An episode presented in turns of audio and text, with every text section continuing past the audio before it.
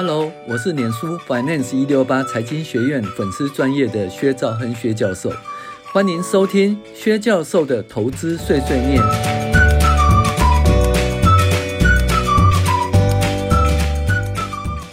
呃，各位网友大家好，我是薛兆亨薛教授，现在我们来介绍财报藏宝图哦，十二招哦，财报分析十二招第一。之第十招现金流量分析。那我们上一节呢，我们有讲到就是营业活动现金流量的重要性。我们有说，就是说，如果公司的税后净利是正数，可是营业活动现金流量呢，呃，是负数，或者呃小于百分之一百，小于百分之五十，甚至是负数的话，那可能它的盈余品质就不好。意思就是说，如果公司的税后净利赚了一百块，就营业活动现金流量呢是等于一百块，那就表示说，他又赚到净利，又赚到现金。那如果公司的税后净利是一百块，可是营业活动现金流量呢是只有五十块，那表示说他赚了一百块的净利，但是只有赚到五十块的现金。那如果公司的税后净利是一百块，那营业活动现金流量是负数的话，那表示说他赚了一百块的净利，可是没有赚到现金，甚至现金是减少了。那如果说营业活动现金流量是负数的话，我们就很怀疑说它的盈余品质到底好或不好。哦，那就讲到这里的时候，我们就提出一个比率啊，就是营业活动现金流量占税后净利的比率。那这个比率大于一百的话，当然是不错。那这个比率大于五十也还不错啦。那这个比例如果小于零的话，就是我们讲说什么赤字倒闭啦。哎，不，黑字倒闭啦。黑字是什么黑字呢？黑字叫税后净利是黑字啊。那呃，倒闭呢？倒闭我们在讲说，如果现金流量持续是负的话，那迟早就会是倒闭啦。所以就是说，如果它的呃，怎么讲？呃，营业活动现金流量占税后净利的比率呢，长期是负数的话，那就很可能发生黑字倒闭的情形哦。好，那可是我们后来又在讲说，另外一件事说，营业活动现金流量哈持续是正的，就表示很好吗？我们讲说不一定哦，那看他就是说他投入的 base 大或小，比如说像那个台积电啊，投入都几千亿的哦，几千亿台币啊，那如果像这种公司，比如说它的营业活动现金流量只有几百亿的台币收入的话。那就表示说，他所赚到的钱不足以哈让他公司维持或成长做资本支出，所以呢，我们就开始在讲说，呃，自由现金流量的概念啊。那在我们十二招那一本书里面是这么讲啊，他说，营业活动现金流量虽然是正数，但是其金额不足以支付投资活动的现金流量。那这样子的话，企业如果要汰旧换新或持续成长，就必须另谋资金来源，无法借由正常的营运而支应此需求。林良说，所以营业活动的现金流量一定要大于投资活动的现金流量吗？教授说，对的，营业活动现金流量减去投资活动的现金流量，叫做自由现金流量。那这个数字如果是正数。我就表示企业营运的现金流入可以支应投资的需求，呃，不用再去筹钱。所以营业活动现金流量大于投资活动现金流量的数字叫做自由现金流量，表示公司可以自由运用的部分。那这个部分呢，当然是比较简单的方法，因为就不用去看那个整个现金流量表的细部了。那实际上比较严谨的是说，营业活动现金流量减去资本支出，哦，那我们这边比较简化，就是说，营业活动现金流量减去投资活动，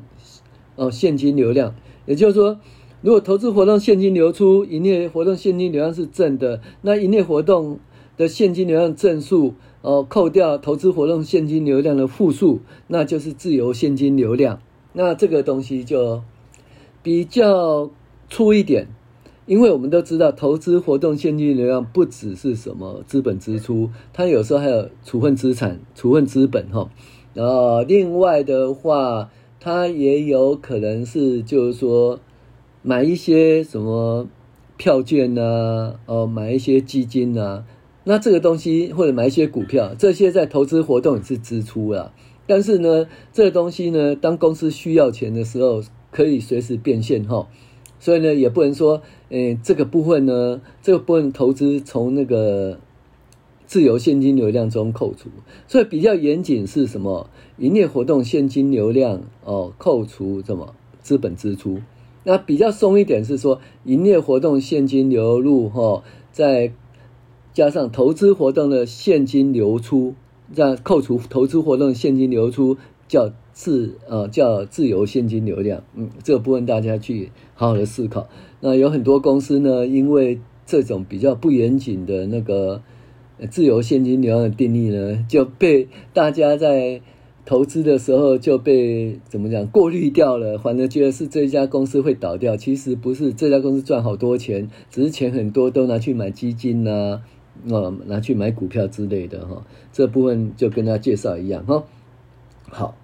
那教授说：“对呀，营业活动现金流量减去投资活动的现金流量，就叫做自由现金流量。那这个数字如果是正数，那就表示企业营业的活动的现金流入可以支应投资的需求，呃，不用再去筹钱。所以，营业活动现金流量大于投资活动现金流量的数字叫做自由现金流量，那是公司可以自由运用的部分。”林阳说：“诶。”可以自由应用的，那表示公司用这一笔钱干什么呢？教授说，公司可以用这些钱去发放现金股息给股东，可以在低档时哦买回库藏股，可以偿还银行借款，也可以上缴给营运总部作为整体的应用。羚羊说，自由现金流量上缴给总部做整体的应用。诶，教授说。巴菲特就是投资自由现金流量为正的公司啊，然后借由营运产生很多自由现金流量，供伯克夏海撒威哦的总公司资金调度，再持续投资自由现金流量是正的公司，然后再产生现金流量，那再投资更多自由现金流量正的公司，如此循环不已。巴菲特就是这样赚钱的。羚羊，那巴菲特如果投资我国的两兆双星产业会如何呢？教授说，DRAM 跟 LCD 产业都是要烧钱的，每次投入十二寸晶圆厂或投入八代厂都要烧很多现金，所以这两个行业呢，自由现金流量长期而言几乎都是负数的，也就是赚来的钱不够盖新的厂房用。巴菲特如果投资这种产业，就好像把钱投入无底洞，这就是钱坑，但巴菲特投资哲学是不一样的。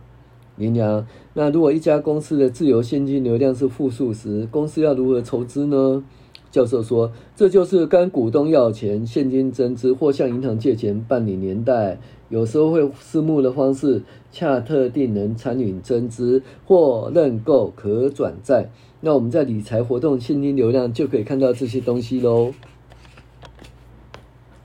林阳，那我先来分析中钢的自由现金流量哦。那中钢的自由现金流量好像都正数耶，教授。嗯，教授说，所以中钢相当安全啊。教授说，如果某公司八年的自由现金流量只有一年是负数，也不能说只看一年的资料，要长期来观察哦。羚羊说，为什么负数就是负数？哪有那么多规矩？教授说：“因为大笔投资是跨年度的，如果大笔资本支出的第一年营业活动现金流量呢，嗯，有可能会低于投资活动的现金流出，所以那一年的自由现金流量是负的。但是如果投资完以后，借由营业活动带来现金流入的回收，长期而言，自由现金流量就回到正数，所以不能只看一年。”姨娘说：“那中钢最近八年自由现金流量为二二六四五五，就相当不错喽。”教授说：“嗯，这个金额应该是不错的，但是如果累积自由现金流量可以和累积的税后净利比较，就会更有意义哦。以中钢来说，八年来的累积自由现金流量是二二六四五五，除以八年来累积的税后净利二九三四七四四七，就是百分之七十七点一七。林娘说，百分之七十七点一七就税后净利中扣掉投资的金额以后，还有百分之七十七点一七可以自由应用，对不对？教授说，嗯，那就相当不错了。一般而言，自由现金流量占税后净利的比率大大于十就大于十或二十就不错了，表示企业的累积净利投资后还有百分之十或百分之二十的现金可以自由应用。而且用来还给股东，就发股息、买库藏股或减资；或还给银行，就清偿贷款。那融资活动现金流量是什么东东呢？林娘这样子问教授说：“就是向股东要钱呐、就现金增资啊；或还给股东钱啊，就发股息啦、库藏股或减资；或向叫债权人要钱啊，就银行借款增加或发行公司在增加；或退还债权人钱啊，就是清偿银行借款或赎回公司债等。”林娘，融资活动现金流量与自由现金流量有什么关系呢？教授说，基本上如果自由现金流量是正的，那就可将钱还给股东或债权人，也就是融资活动现金流量是负数。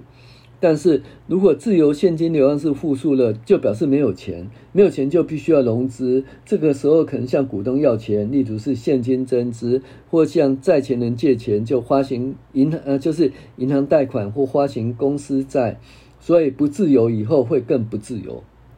林阳说：“什么叫不自由以后会更不自由呢？好像绕口令啊。”就是说，好像猎豹所说一句名言：“不自由，勿宁死啊。”你娘说：“好冷哦，这是派屈克·亨利在美国革命的时候演讲稿吧？”哦，教授说：“我说错了，Give me money, you may free。”猎豹是这样讲了哦。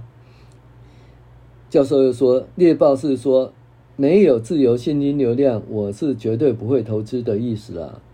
那林娘说：“我知道了，中钢的累积自由现金流量都很多，所以每年的同融资活动现金流量都是负的，也就是每年都是将钱还给股东，现金股息或还钱给银行的意思。”教授说：“对了，对了，下课喽。”